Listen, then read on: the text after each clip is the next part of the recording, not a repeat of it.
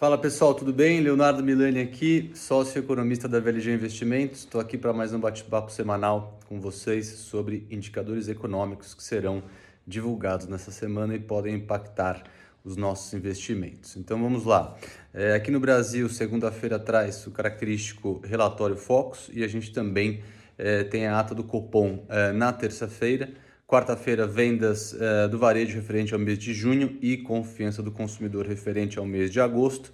Sexta-feira, uh, o IBCBR eh, de junho. Né? Então, me parece que aí os indicadores mais importantes de Brasil saem na terça-feira com a ata do cupom e com o IBCBR na sexta-feira, aquele indicador do Banco Central que tem como objetivo uh, antecipar o que, que vai ser o comportamento do PIB. Né? O PIB só é divulgado trimestralmente, o IBCBR é divulgado numa base mensal. Lá nos Estados Unidos, quarta-feira, dia importante, indicador uh, de inflação referente ao mês de julho. O mercado está super atento em relação à evolução da inflação lá na economia americana para mensurar velocidade de aperto monetário que o Fed pode impor uh, em algum momento.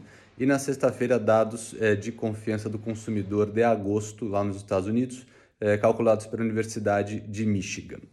Na zona do euro, terça-feira, indicador de confiança super importante, referente ao mês de agosto.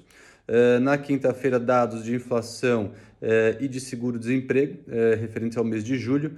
E sexta-feira, balança comercial lá na zona do euro, referente ao mês de junho.